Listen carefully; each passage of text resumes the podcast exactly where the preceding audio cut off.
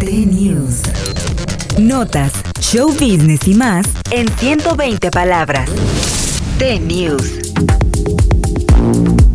Tras lo acontecido el día de ayer en la entrega de los premios Oscar 2022, donde Will Smith abofetea al comediante Chris Rock después de hacer un comentario sobre su esposa, el día de hoy, Will dijo en sus redes sociales, me gustaría disculparme públicamente contigo, Chris.